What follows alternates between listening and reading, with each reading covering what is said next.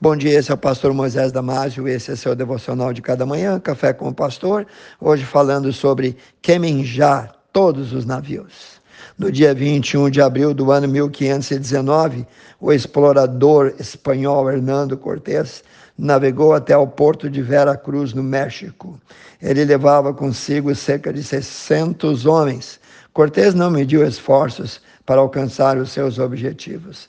Ao chegar em terras mexicanas, a primeira coisa que fez foi mandar seus companheiros de viagem queimarem os 11 navios ancorados na Bahia, para que não mais houvesse a possibilidade ou meios para o regresso. Queimá-los significava nada mais do que eliminar a possibilidade de retroceder.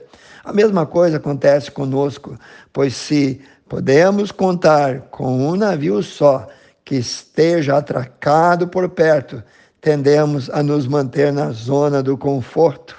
Lembre-se da recomendação de Paulo em Filipenses capítulo 3, 13 e 14. Ele diz: Esquecendo-me das coisas que atrás ficam e avançando eu para as coisas que estão diante de mim, então prossigo para o alvo Querido, precisamos reconhecer que o Senhor Jesus é o nosso comandante nessa jornada desse lado da eternidade. Daqui não vamos levar nada para o outro lado, e é Ele, Jesus, quem nos conduz e garante o nosso futuro. Não é a força do nosso braço que nos sustenta. Cada dia precisamos dizer ao Senhor: Senhor, tudo que considero meu, eu te dou a ti o apóstolo Paulo acrescenta mais em Filipenses capítulo 3, 7, 8.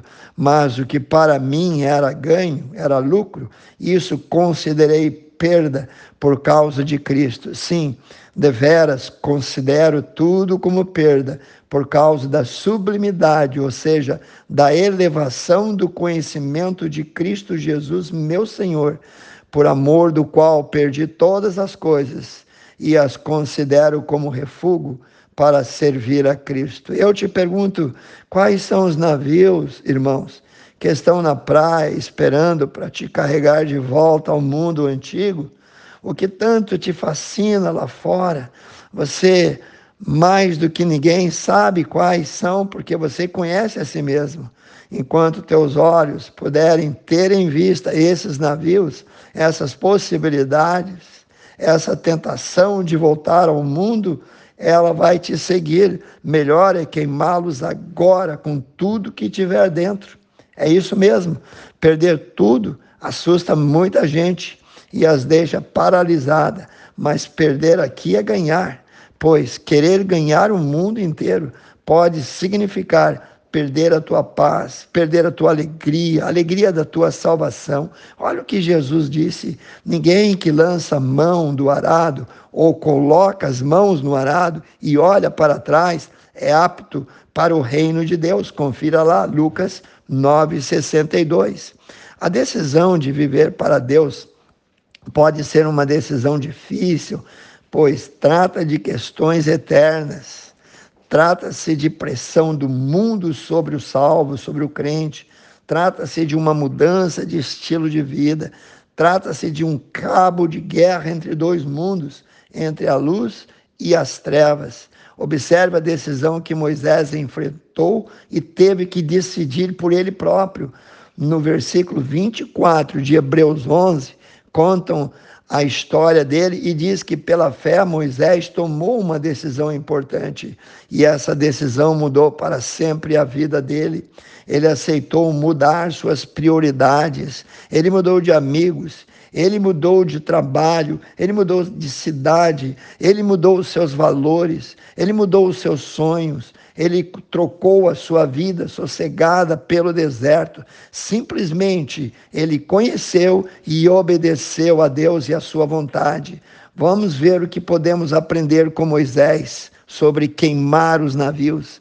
Em Hebreus capítulo 11, 24 a 27, nós lemos: Pela fé, Moisés sendo já homem, recusou ser chamado filho da filha do Faraó, escolhendo antes ser maltratado com o povo de Deus do que ter por algum momento o gozo do pecado, tendo por maiores riquezas a desonra, a infâmia de viver para Cristo do que os tesouros do Egito, porque tinham visto uma recompensa bem maior. Pela fé, Moisés deixou o Egito, não temendo a ira do do rei porque ficou firme na fé, como quem vê aquele que é invisível. Meu querido ouvinte, a escolha é sua, só sua. Ninguém pode fazer isso por você, mas muito cuidado com a escolha. Se você ainda não aceitou Jesus, lembre-se que uma vez perdido pode significar perdido para sempre, morrer nesse estado.